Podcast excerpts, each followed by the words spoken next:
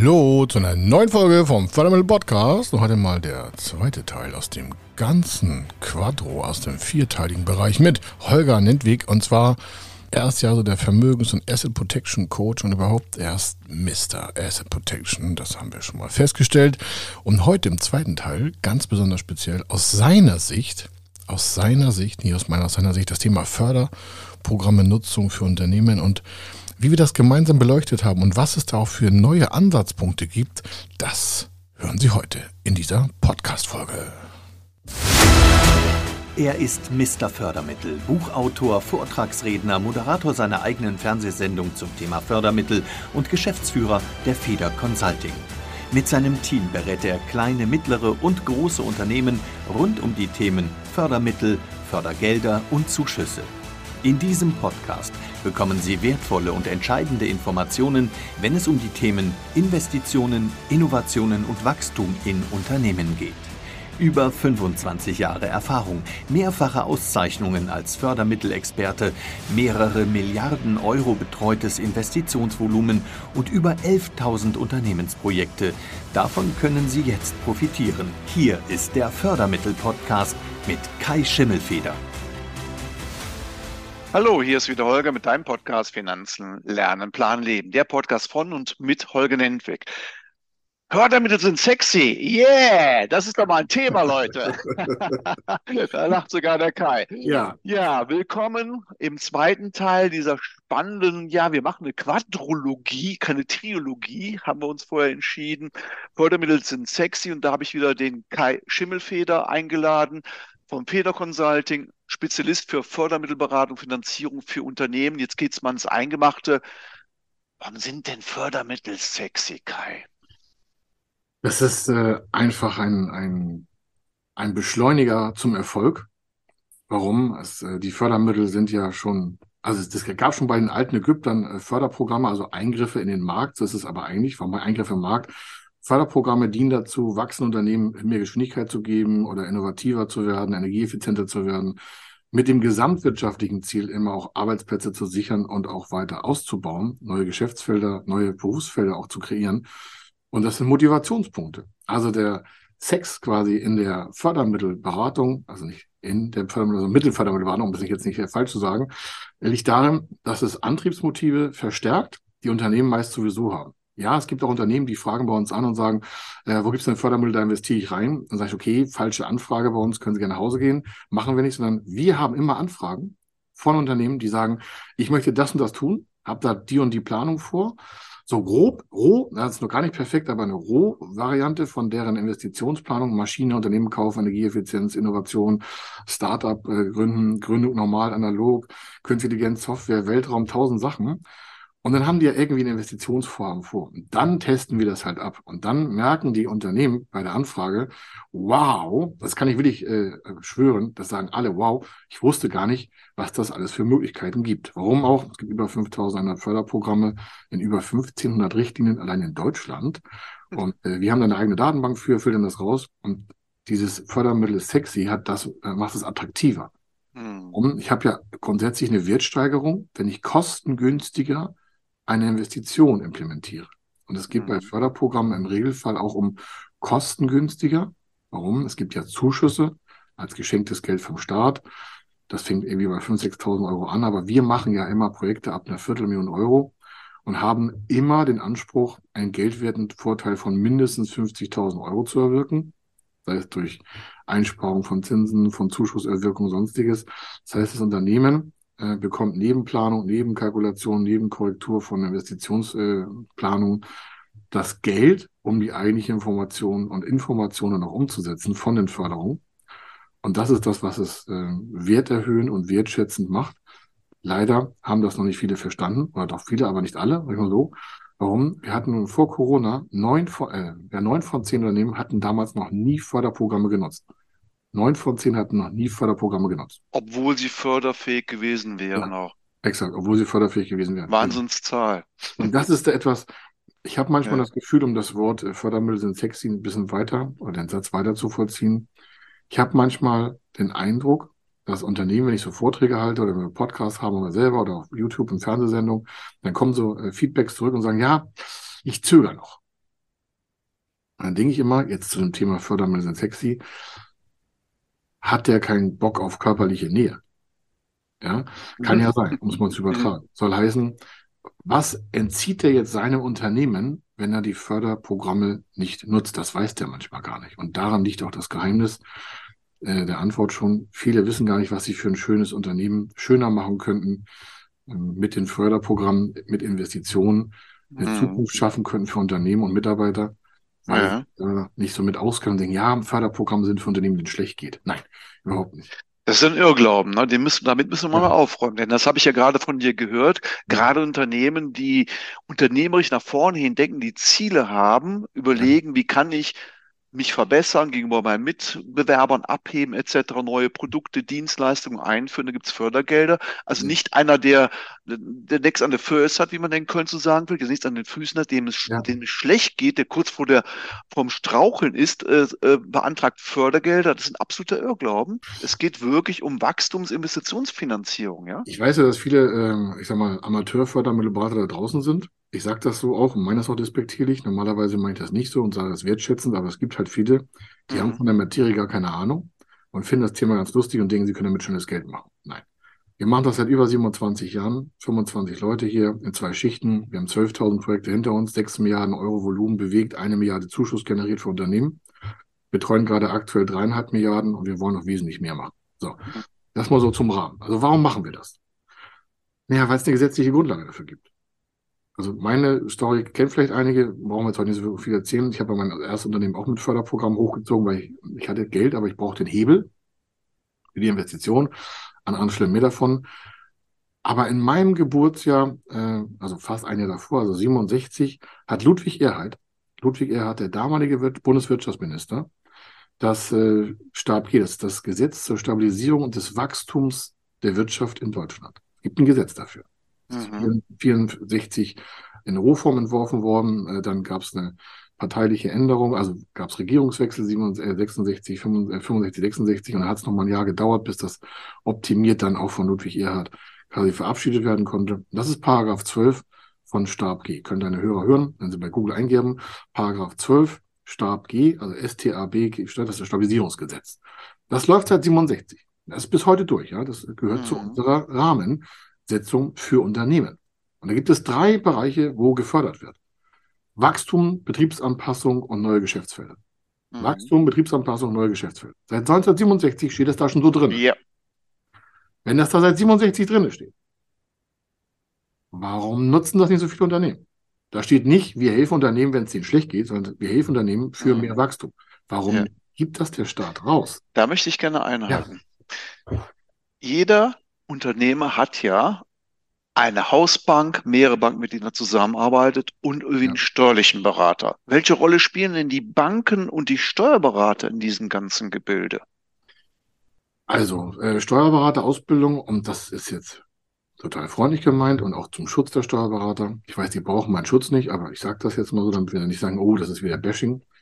Ein Steuerberater hat weniger als äh, vier Stunden Volkswirtschaft und betriebswirtschaftliche Lehre im gesamten Steuerberaterexamen. Weniger als vier, also zweimal vier, also weniger als acht Stunden. Das ist ein mhm. Tag. Die Steuerberater-Examensprüfung ist extrem hart. Das ist 30 äh, bis 40 Prozent Durchfallquote. Also die sind echt hart. Die müssen so viel lernen, so viel Gesetze und haben das ja permanent. Die müssen ja jeden Tag irgendwelche Sachen lernen. Ich kenne keine Steuerberaterkanzlei in ganz Deutschland, die das komplexe Wissen aller Förderprogramme hat so wie wir. Warum? Wir machen keine Steuerberatung, wir machen keine Wirtschaftsprüfung, wir machen keine Rechtsberatung. Wir machen seven days a week, 24 hours, nur Fördermittelberatung. Mhm. Das klingt jetzt für viele ganz einfach. Aber im Gegensatz zum Steuerberater machen wir halt das, was der den ganzen Tag mit Steuerberatung macht, machen wir den ganzen Tag mit Fördermittelberatung. Mhm. Ja, es zeigen auch einige Steuerberaterkanzleien, ja, wir machen das auch. Und regelmäßig kommt es da leider vielleicht nicht zu der optimalen Darstellung. Das heißt, ähm, Steuerberater, Steuerberatung, super. Selbst da gibt es ja tausend Unterschiede an Steuerberatung, Steuerverwaltung und äh, buchhalterischer Sache. Aber wenn es um Investitionen geht, würde ich ja mit Menschen reden als Unternehmer, die das schon ein paar tausend Mal gemacht haben. Deswegen gibt es gute Fördermittelberater und nicht so gut. Das mhm. heißt, das ist keine Ausgrenzung, aber es ist eine Ergänzung. Wir arbeiten oftmals Steuerberatern zu oder Steuerberater kommen auf uns zu und sagen, hey, können Sie es mal für unseren Mandanten umsetzen? Und dann machen wir das. Warum? Wir brauchen sowieso immer den Steuerberater weil wir Bilanzen sprechen, Optimierung vornehmen im Eigenkapital, in der Bilanzkalkulation, in Deckungsbeiträgen, in den Key Performance Indikatoren. Das machen wir alles mit. Das zeigen wir vorne nicht, aber das machen wir alles mit im Hintergrund, damit der Kunde. Ihr bietet ja einen Full-Service dafür an. Das heißt ja, wirklich von der Idee bis zur Umsetzung. Umsetzung heißt, dass das Geld auf dem Konto ist und dann ja. macht ihr noch im Prinzip After-Selling-Bereich, ja. guckt, wie hat das Ganze dann noch äh, gefluppt und nehmt diese Daten in eure Datenbank auch mit auf. Also ein ganzheitlicher Prozess, gefällt mir sehr gut. Das heißt, Bank, die meisten Leute kommen jetzt auf euch zu, das sind Unternehmer, die irgendwie mal zum Thema Fördermittel gehört haben, ich will was machen, da gibt es Fehler Consulting, da muss ich mal hingehen. Ich nehme an, eure Empfehlungsquote muss ja sehr hoch sein, ja. äh, weil wer sich mit dem Thema vorher nicht beschäftigt hat, äh, der muss auf Fördermittel, auf Federconsulting stoßen und dann auf euch zukommen können. Das heißt, dieser rote Faden gibt es zwar, aber der wird sicherlich sehr selten genutzt. Äh, Dann noch der Steuerberater, und das eben, lass mich das eben ausdrücken. Ja, der Steuerberater, der jetzt im Prinzip äh, mitarbeiten muss, ganz wichtig, äh, der kommt aber weniger auf den, sagt seinem Unternehmer, pass auf, du musst wachsen, weil aus meiner Sicht geht ein Steuerberater, sollte ja auch unternehmensberaterisch tätig sein. Wo willst du mit deinem Unternehmen heute in fünf, in zehn Jahren stehen? Er muss das nicht jetzt unternehmensberaterisch begleiten, aber er Richtig. sollte schon diese Gespräche, Strategiegespräche mit seinem Unternehmer führen und dann ableiten, oh, da kenne ich einen, du brauchst Fördermittel, da gibt es Fördermittel, jetzt müssen wir uns beschäftigen. Dann muss er gucken, hat er in seinem Netzwerk einen Experten für Fördermittel und den nimmt man. Das ist eine Wirkungskette, die für mich jetzt nachvollziehbar wäre, aber ja. ich vermute, die ist nicht so oft vorhanden. Ne? Nee, Steuerberatung selber hat ja nicht die Aufgabe, nach vorne irgendwas zu machen, sondern es sind ja meistens ähm, bilanzielle und buchhalterische Positionen. Das ist natürlich ein Riesenfeld, ja. Es gibt auch unternehmerisch beratende Steuerberater, das muss man jetzt auch mal sagen, also positiv. Aber der größte Teil verwaltet halt dann die Belege. Und das ist ja auch deren Aufgabe. Also es ist ja jetzt nicht, dass es jetzt schlecht ist, sondern das ist deren Aufgabe. Dann werden Bilanzen erstellt, aber das ist ja alles rückwärts gerichtet. Natürlich kann man mit verschiedenen Abzug, also verschiedene steuerliche Positionen auch die Zukunft noch beeinflussen, aber das ist eher so steuergestaltend. Also das ist auch alles positiv. Aber unternehmerisch zu sagen, okay, Mensch, hm, zum Beispiel so eine Abschreibemenge im Unternehmen, die sinkt runter, ja, weil die, die Laufzeiten von Maschinen oder von sonstigen Abschreibemodalitäten verringert sich. Mhm. Dann habe ich noch keinen Steuerberater gesehen, zu sagen, Mensch, äh, der, die Abschreibung, also der Wert von Maschinen, von Gebäuden, von sonstiges, der sinkt ab. Wie ist denn das dann mit einer Erneuerung oder Reattraktivierung? Mhm. Der schafft ja keinen Bedarf zu sagen, ich investiere mal in die Zukunft. Und weil da kein Feedback kommt, ähm, passiert natürlich nicht so viel in die Zukunftsinvestition von Unternehmen. Und das mhm. ist halt, das ist ja auch nicht deren Aufgabe. Aber deswegen, wir haben zum Beispiel für einen Haufe Verlag, das Haufe Medien kennen vielleicht viele, haben verschiedene, es ist ein Verlag, es ist auch ein Medienhaus und so. Da haben, und die beraten zum Beispiel Steuerberater. So. Mhm. Und äh, dann haben die uns gefragt, Mensch, wir wollen das Thema Steuerberatung äh, besser aufbauen, mit Fördermittelberatung zusammenbringen, können Sie uns ein Konzept schreiben. Dann haben wir ein Konzept für 10.800 Steuerberater geschrieben. Das ist jetzt kein Witz, ja. Also genau waren es 10.850. So, warum? Haufe äh, hat äh, ein Konzept, das, äh, das ist eine Software, da können sich Steuerberater äh, per Monatsabo die neuesten steuerlichen Aktivitäten äh, erläutern lassen. Das ist ein Ausbildungskonzept, sodass quasi ähm, Haufe als zentraler Infopunkt für steuerliche Änderungen, speist das über eine Software ein. Der Steuerberater dockt sich da an, kann das im Monat für eine Lizenz kaufen und äh, dann ist der Steuerberater gut mit seinem Mandanten beraten, da diese ganzen Änderungen einzupflegen. Warum? Nicht jeder Steuerberater pflegt ja die ganzen steuerlichen Änderungen selber ein. Das ist ja ein Zentraldienst. Das gibt von der DATEV, hm. von Haufe, von verschiedenen anderen Anbietern auch. So. Und die haben halt eine gewisse Menge an Steuerberatern. Dann hatten wir dann eine Ausbildungseinheit, bei denen haben wir gesagt, Mensch, das ist ja super hier, aber wir brauchen das dauerhaft. Jetzt können in dem gesamten Konzept von Haufe äh, über 10.850 Steuerberater auf unser Konzept zugreifen. Aber die haben dann beim Lesen gemerkt, und wir haben das mit Arbeitseinheiten hinterlegt, also sehr detailliert runtergebrochen mit Ablaufplänen, dass das halt sehr komplex ist und auch die Haftung natürlich sofort steigt. Wir zum Beispiel haben eine 15 Jahre Projektgarantie auf unsere Unterlagen. 15 Jahre nach Abschluss der Zusage von Förderprogrammen liefern wir 15 Jahre für den Kunden gebührenfrei Kommunikation für Steuerberater, Förderstellen, Banken, Prüfstellen, Finanzämter. Also 15 Jahre danach zahlt der Kunde nichts, wenn er auf das Projekt, was er bei uns vorne aktiviert hat, mhm. irgendwelche Fragen vom Steuerberater, Wirtschaftsprüfer, Rechtsanwälten, Banken, Finanzamt. Warum machen wir das so lange? Weil wir vorne sichere Unterlagen erstellen. Mhm. Wir haften natürlich auch dafür. Wir haben Rückstellung für tausend Sachen. Wir hatten noch nie einen Schadenfall. In 27 Jahren nicht. Ne? Das ist, das, da merkt man so, wir machen das halt den ganzen Tag und wir sichern Mhm. selber ab, weil wir den Kunden absichern.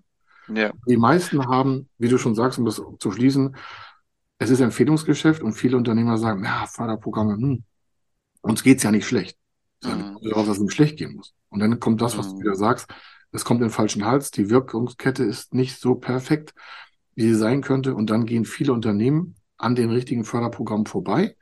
Und das Schlimme daran ist, und das ist das Schlimmste überhaupt, neun von zehn Unternehmen in Deutschland haben weniger als 100.000 Euro Gewinn vor Steuer im Jahr. Neun von zehn haben weniger als 100.000 Euro Gewinn vor Steuer Und wovon leben die dann? Das ist genau dein Wort, deswegen ist der Mhm. Podcast so fantastisch. Wie wollen die jemals ein Vermögen bilden, ihre Kinder auf, was ich, Ja, eine Altersvorsorge aufbauen. Wovon wollen sie leben, wenn sie diesen Job nicht mehr haben? Gleichzeitig sehen Ja. die aber, was was wir ja auch schon mal im ersten Podcast hatten, volkswirtschaftliche Veränderungen, Kosten steigen, bla bla bla bla bla. Dann frage ich mich doch als Unternehmer, wie kriege ich meine Investitionen cleverer, intelligenter umgesetzt? Naja, äh, Förderprogramme wäre vielleicht mal ein Teil. Mhm. Ja, man kann auch steuerlich was machen, mit der Hausbank reden, aber die Hausbank hat ja keine Zuschüsse. Die Hausbank hat von über 5100 Programmen, haben die maximal 200. Mhm. Mehr können die nicht haben. Warum? Das ist Förderkreditgeschäft. Bei der Bank gibt es kein geschenktes Geld vom Staat. Selbst wenn es Förderprogramme gibt, wo steht, da ist ein Tilgungszuschuss drin, ne, das zahlt der Steuerzahler über eine Förderbank. Die Bank selber kann ja kein Geld verschenken. Das ist ja auch Mhm. normal. Das Mhm. ist ja eigentlich negativ. Das heißt, die Rolle der Banken. Banken selbst kennen ein paar Förderprogramme, aber nicht die Komplexität, die ihr zu bieten habt, die können die Banken nicht abbilden. Muss ich denn überhaupt eine Bank haben, um Fördermittel zu bekommen? Also für Zuschüsse, also brauchst du als Unternehmen sowieso ein Geschäftskonto, also brauchst du auch eine Bank, Volksbank, Deutsche Bank, Reisenbank, äh, Raiffeisenbank, äh, sich Hypovereinsbank, äh, äh, was auch für tausend Banken es da draußen gibt, kann ja jeder selber machen. Mhm. Aber es gibt auch Banken, die äh, bieten gar keine Landesförderprogramme in der Beratung an. Das ist kein Witz. Ich sage jetzt die Bank nicht, ähm, aber wir kommen ja von Unternehmen, also die Unternehmer kommen zu uns und sagen, ja, das ist meine Hausbank, und das ist meine Zweitbank. Dann sage ich, oh, okay, da fällt ja schon mal die Hälfte aus. Dann sagt er, warum? Ich sage, ja, diese Bank ähm, hat keine Schnittstelle zu den Förderbanken. Dann sagt er, wieso das nicht? Nee, die wollen das nicht. Mhm. So, Das bedeutet, du müsstest dann für so ein Unternehmen eine neue Bank besorgen. Machen wir auch immer. Also wir bringen immer zwei, drei Ja. Banken mit. Wir, wir vermitteln nichts. Ganz wichtig. Ja, Vermitteln Mhm. nichts. Wir nehmen kein Geld von der Bank. ja. Das merkt man schon an meinem Wortgefecht. Wir sind komplett neutral. Wir sind Mhm. niemandem irgendwas an Rechenschaft schuldig, keine Verhandlungsoption, keine Freundlichkeiten, nur unseren Kunden. Die stellen Mhm. wir immer leuchtend hin. Warum ist ein Unternehmer? Ohne Mhm. Unternehmer keine Steuern, keine Arbeitsplätze, kein gar nichts. Also von daher, ja, wir bringen immer unser Netzwerk mit. Das ist, hat sich halt über die ganzen tausend Projekte ergeben. Aber es gibt immer noch, und das ist etwas für deine Hörer, ein wichtiger, wie ich mir so Learning. Nicht jede Bank nutzt die Schnittstellen zu verschiedenen Förderstellen. Und wenn sie die nicht nutzen, was wird passieren? Die sprechen das nicht an. Die Mhm. sagen, lieber Kunde, Sie können auch Förderprogramme nutzen, aber wir haben gar keine Schnittstelle dazu. Dann sagt der Kunde, sind Sie doof? Das heißt, der, die Bank hat Schwierigkeiten. Also als Kunde unternehmerisch ist man immer in der Gefahr, dass natürlich das Gesamtportfolio an Möglichkeiten bei der Hausbank gar nicht aktiviert wird. Warum? Es ist ja auch mit Arbeit verbunden, im positiven Sinne. Warum? So ein Firmenkundenberater hat eine gewisse Zeit pro Kunde pro Jahr. Und jetzt kommt jemand mit Förderprogramm dahin und sagt, ich will was haben. Dann hat er Mehraufwand, der erstmal nicht bezahlt wird. Mhm. Lage. Also das nun mal so als Gedankenstrang. Es gibt aber auch viele Banken, die auf uns zukommen und sagen, aus dem gleichen Grund. Ja, wir haben gesehen, sind da die führende Einheit. Wir brauchen Qualität. Wir wollen eine Sicherheit. Wir wollen den Kunden nicht verlieren. Der hat nach Förderprogramm gefragt, können Sie bitte das Projekt für den umsetzen? Wir wären gerne die Bank an Bord und würden uns auch den Konditionen unterwerfen. Hauptsache der Kunde. Mhm. Warum machen die das? Naja, weil die wissen, uns bezahlt der Kunde. Wir wollen kein Geld von der Bank. Die Bank kriegt nichts von uns. Wir müssen nur dem Kunden die Daten liefern und der Kunde entscheidet, was er damit macht. Mhm. Wenn wir in die harten Verhandlungen gehen, das sagen wir auch immer, dann hat die Bank, wir sind super in harter Verhandlung. Warum? Weil wir für den Unternehmer verhandeln. So dass man Das heißt, ihr dreht an der Bankmarge natürlich, ne? Weil die Bank bekommt ja zum Teil von KfW Ja, Geld, die genau. schlagen ihre Marge drauf, die wollen ja auch ein Exakt. bisschen was verdienen. Ja. Das ist der Hintergrund jetzt für die Hörer, um ja, genau. nochmal so ein bisschen rund zu Ja, machen. ich wollte es nicht so technisch machen. Mhm. So. Bei Zuschüssen, das hat ja nichts mit der Hausbank zu tun im Kern. Es gibt ein paar Programme, die kann man bei der Hausbank beantragen. Dann ist da ein Tilgungszuschuss drin oder sowas. Aber Mhm. wie vorhin schon gesagt, dieser Tilgungszuschuss wird auch aus Steuergeldern oder aus Eigenmitteln der Förderbanken bezahlt. Es ist ja nicht alles Steuergeld, es sind ja auch Anlage, wieder, äh, Wiederanlagemöglichkeiten. Aber es ist nicht das Geld der Bank. Aber mhm. trotzdem brauche ich als Unternehmer mindestens immer zwei Banken. Ein Unternehmer, der nur eine Bank hat, dann frage ich mich immer, okay, könnte mal schwierig werden. Warum? Je länger ich mit einer Bank wichtiges, also das kann ich nur empfehlen, ja, machen deine Hörer selber, aber ein Unternehmen mit einer Hausbank hat eine bonitätsgebende Stelle. Warum? Diese Bank hat ja den Geschäftsverkehr auf dem Konto von diesem Unternehmen.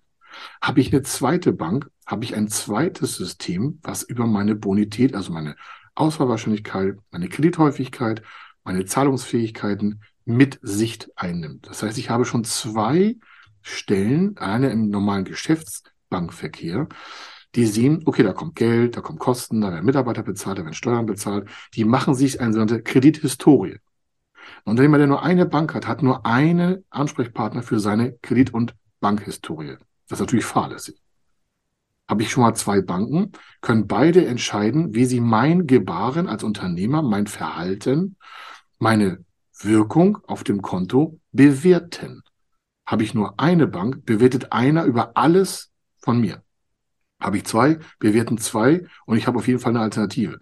Deswegen, Hausbank ist ganz wichtig, egal in welcher Größenklasse, kann auch eine Sparkasse sein, Volks- und Raiffeisenbank muss ja keine große deutsche Bank sein oder eine andere äh, Zinsstation, kann man situativ je nach Größe äh, machen. Bei Förderbanken, die, da kannst du kein Geschäftskonto errichten. Eine Förderbank gibt ja nur Geld raus und nimmt Geld zurück, aber du hast kein Geschäftskonto dort. Deswegen gibt es bei Geschäftsbanken auch keine Förderanträge.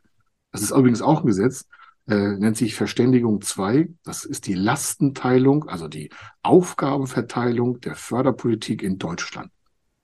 Seit 2002 gesetzlich festgeschrieben. Deswegen gibt es bei Banken kein Geld umsonst und bei Förderbanken kein Geschäftskonto.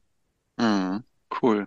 Also was ich jetzt gelernt habe, Fördermittel sind sexy, weil ich kann damit mein Unternehmen nach vorne bringen. Ja. Steuerberater helfen im Prinzip mit Zahlen, Daten, Fakten nachher die Anträge zu untermauern, aber die sind nicht der First Mover, das heißt derjenige, der die Zügel in der Hand hat, um das Ganze durchzuziehen. Exakt. Und Banken, du musst erstens neben deiner Hausbank eine zweite Bank haben, predige ich meinen Leuten auch immer. Die ja. Abhängigkeit von einer Bank ist unglaublich, was da manche Unternehmer machen. Ja. Und es gibt ja manchmal Banken, da ist beispielsweise der gute Kumpel, den man seit 20 Jahren kennt bei der Bank, mit dem man vielleicht auch im Golfclub sich trifft, wo die Kinder neben äh, groß miteinander geworden sind. Auf einmal ist der nicht mehr da. Neuer Ansprechpartner, der zieht nicht so mit wie der alte und geschäftspolitische Entscheidung. Die Bank will auf einmal so ein Business gar nicht mehr finanzieren. Richtig. Und auf einmal stehst du als Top-Unternehmen da und hast keinen, der dich finanziert und bau dir da mal eine kurze Zeit eine neue Bank auf. Also ganz, ganz wichtiger Tipp, den du auch nochmal gibst. Ja. Du musst mindestens zwei Banken haben, sonst bist du abhängig, sonst ist irgendwann ein Problem, kann dadurch entstehen. Ich möchte noch einen Tipp weitergehen. Ich weiß, jetzt sind wir ein bisschen viel bei Banken, aber so im Fördergeschäft bei uns, da geben wir immer so Highlights raus. Also wer bei uns Kunde wird, hat mit einmal ein, ja, ich möchte so eine intellektuelle Erkenntniskurve, die schon extrem steil geht. Ja, wer bei uns Kunde wird, hat einmal eine, eine Welt, also einen Zugang zu einer Welt, die ihn auf jeden Fall erfolgreicher macht. Das kann ich garantieren. Deswegen geben wir auch 15 Jahre auf unsere Projekte. Warum machen wir das? Naja, wenn die Kunden gut werden, besser werden, größer werden, besser sind, schon besser sind als alle anderen, dann empfehlen die uns ja weiter. Klar. Sie sagen, ja, was haben, wir haben eine Fernsehsendung, ist kostenlos für die Kunden. Wir haben, also wird in, auf, in ganz Deutschland ausgestrahlt. Äh, wir haben YouTube, da sind, kriege ich immer wieder Feedback, ja. Ist noch wenig Kommentare, aber der Feedback, der kommt, der Bereich, die sagen, wie kann man so einen Bomben-Content äh, hier einfach kostenlos rausgeben? Mhm. Naja, das zeigt einfach, wie wir intern arbeiten und da sind wir genauso wahr, wie wir außen auftreten. Wir sagen das Gleiche, wir machen das Gleiche. Wir sind vor dem Kunden oder vor dem Interessentengeschäft und nach dem Kunden Interessentengeschäft sind wir immer gleich. Der Kunde hat bloß einen Riesenvorteil. Er hat Zugang zu Menschen hier bei Feder Consulting, die das seit über einer Generation machen. Mhm. Das heißt, wir haben die Dotcom-Blase hinter uns, 2000, 2001. Wir haben Lehman Brothers Krise 2008, 2009 mit. Wirtschaftskrise 2011, 2012 hinter uns. Wir haben natürlich ein ganz stabiles Fundament an Erkenntnisgewinn. Und mhm. jetzt eine, zum Schluss nochmal mega Sache, habe ich mir extra für den Kunden vorgenommen, die ein Hörer hier. Viele denken, okay, ich habe jetzt eine Bank, die ist doof, und jetzt gehe ich zur nächsten Bank und mache dann Konto auf und kündigen ihre alte Bank. Mhm. Selbst wenn sie die neue schon haben. Großer Fehler, ganz mhm. großer Fehler. Warum? Behalten Sie, wenn Sie eine frische Bankverbindung haben, die alte Bankverbindung, egal wie viel Schmerzen Sie damit erleiden, auf jeden Fall mindestens anderthalb, zwei Jahre bei. Warum? Die neue Bank kann ja gar keine bonitätsbewertende Beurteilung über ihre Geschäftsaktivitäten ad hoc mhm. stellen, weil sie noch keine Historie von hat, weil sie gerade frisch sind. Sie machen sich das Leben als Unternehmer, Inhaber so zur Hölle, wenn sie aus Frust oder aus Ärgernis eine Bank die Kontierung kündigen und sagen, ich gehe zur anderen Bank. Diese neue Bank ist White Label, die kennt sie mhm. null. Mhm. Und damit kann diese Bank auch für andere Finanzpartner, und jetzt aufgepasst, Kfz-Leasing für Betriebsfahrzeuge hängt von ihrer Bankbonität ab. Frische Bank hat keine Bankbonität von Ihnen, kann dazu keine Aussage treffen, mhm. werden Sie beim Leasing auf jeden Fall teurer stellen. Mietbürgschaften, Expansion, ja, bis hin zu Handyverträgen geht das ja, ne? Das ist Wahnsinn, ne? Die, so, sind die Kleinigkeiten. weißt du, das ist so, das, das ist so Nonchalance nebenbei. Ja, Dieser ja. Tipp glauben ja. alle Anhörer vom Holger. Ja. Das, was ich jetzt gesagt habe, kann ich beweisen, spart ihnen Tausende Euro im Jahr, wenn sie nur einmal im Jahr 100.000 Euro investieren. Das unterschätzen ganz viele und ihre Bank hat sie dann quasi im Griff. Die kann ja auch nichts machen, das ist nicht böse gemeint, aber mhm. wenn die Bank keine Historiendaten von ihnen hat, dann ist die White Label, die kann nichts machen. Das ist Blankopapier. Ja. Tun sie sich selber den Gefallen und halten alle ihre Bankverbindungen überschneidend mindestens anderthalb, zwei Jahre bei, ja. damit eine Bank, eine neue, sehen kann, wie verhält er sich. Reißt er in der äh, KK-Linie aus? Nutzt er überhaupt eine? Hat er bei uns sein Eigenkapital liegen? Welche Vermögensstruktur hat er? Wie oft zahlt er Steuern? Gibt es da Säumniszuschläge auf dem Konto? Das wird heute alles maschinell ausgelesen. Und wenn es da schlecht aussieht, dann brauchen Sie doch nicht mal blank zur Bank gehen. Dann sagt der Firmenkundenberater, ach, Herr Müller-Meyer-Mustermann, ne, ja, sind wir schon acht Monate bei uns. Ähm, ja, ist ja eine interessante Kontoverlaufsführung. Du merkst schon den Unterton. Wie ist denn so Ihre Planung der nächsten zwölf Monate? Und jetzt geht der Unternehmer hin und hat keinen Plan und sagt, ja, wir werden auf jeden Fall wachsen. Dann sagt der Banker, hey, super, wollen Sie auch Leute einstellen? Ja, habe ich auf jeden Fall vor. Mhm, mhm. Wie sieht das so mit Opuslisten aus? Mit was? Ja, mit den Listen, wie viele Kundenforderungen haben Sie denn draußen? Ja, müsste ich mal nachgucken. Okay, was mit Verbindlichkeiten? Ja, also wenn Sie mich so fragen, haben wir. Du merkst schon, was da passiert? Das sieht ganz böse aus. Ja. Das wird, das, und das ist in neun von zehn der Fall. Gehen Sie also mhm. bitte nie unvorbereitet zu einer frischen Bank, lassen Ihre Bank einfach immer bei Ihnen bleiben. Die Kontoführungsgebühr von drei, und selbst wenn Sie 100 Euro im Monat Kontoführungsgebühr bezahlen müssten, das ist. Spricht da was ganz Wichtiges an.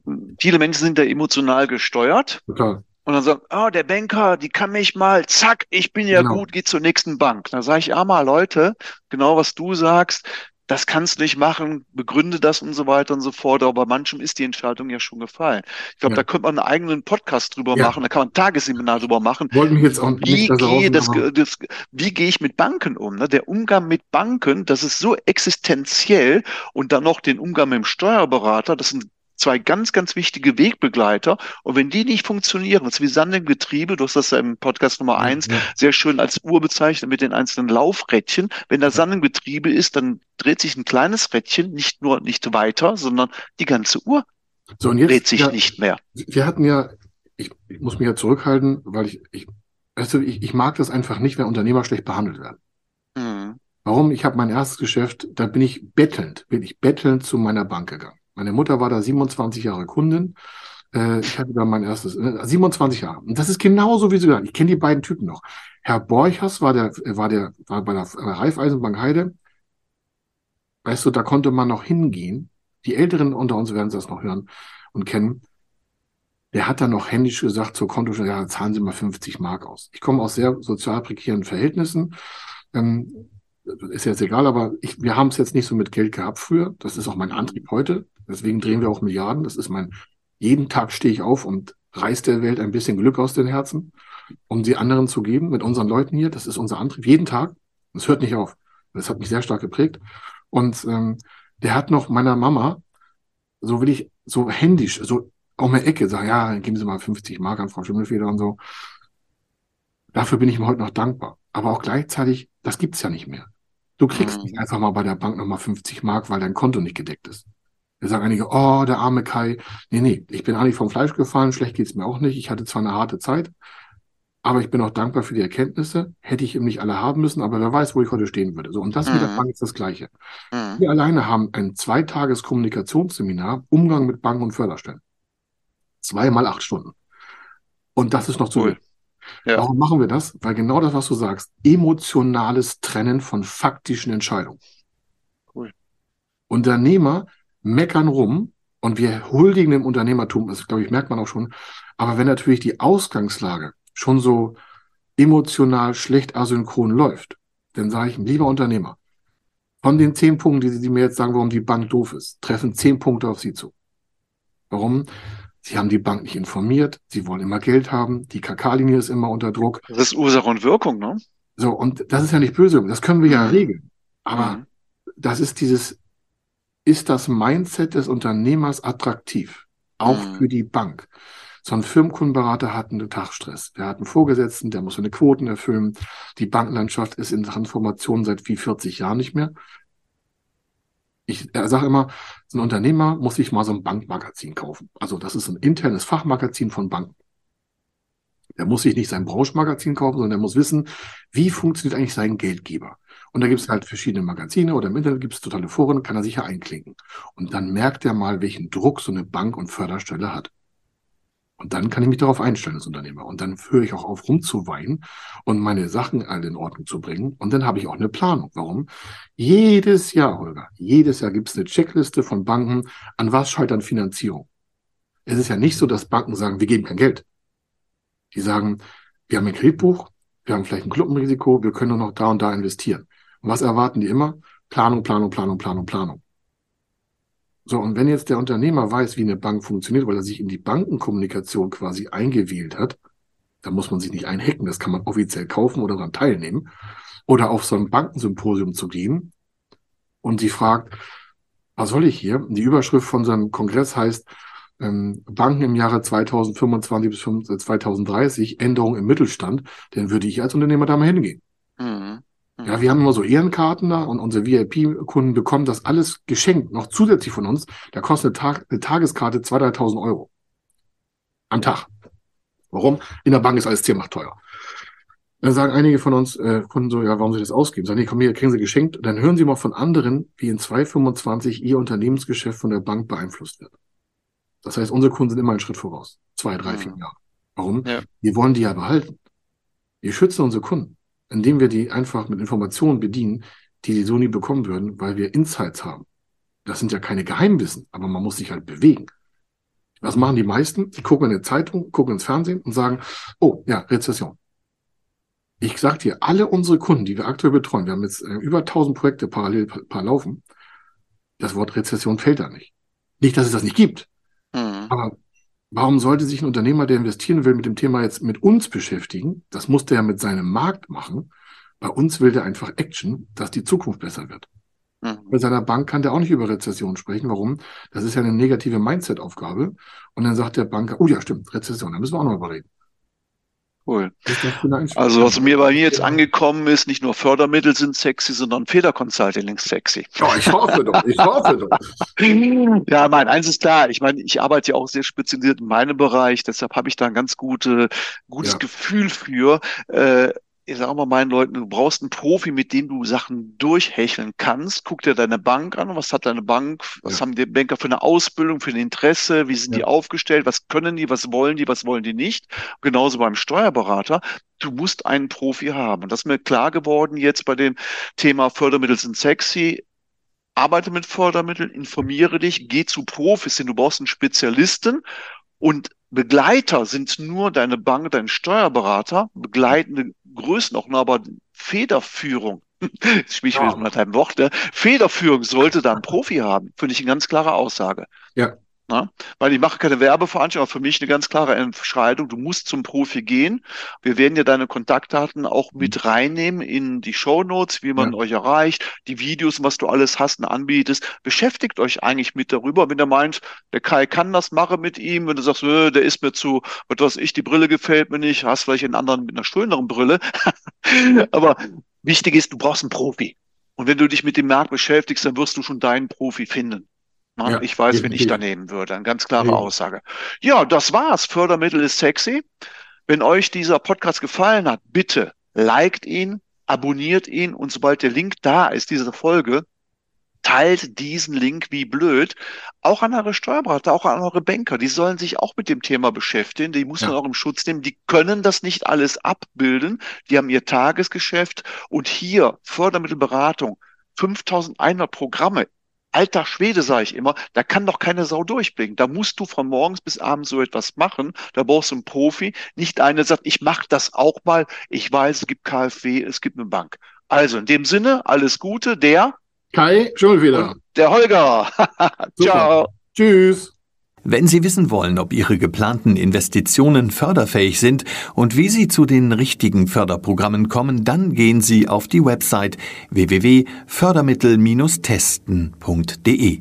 Dort können Sie Ihre Projektdaten an das Team von Feder Consulting übermitteln und erhalten dann ein Ergebnis zu den möglichen Förderprogrammen gesendet. Viel Erfolg und eine gute Zukunft.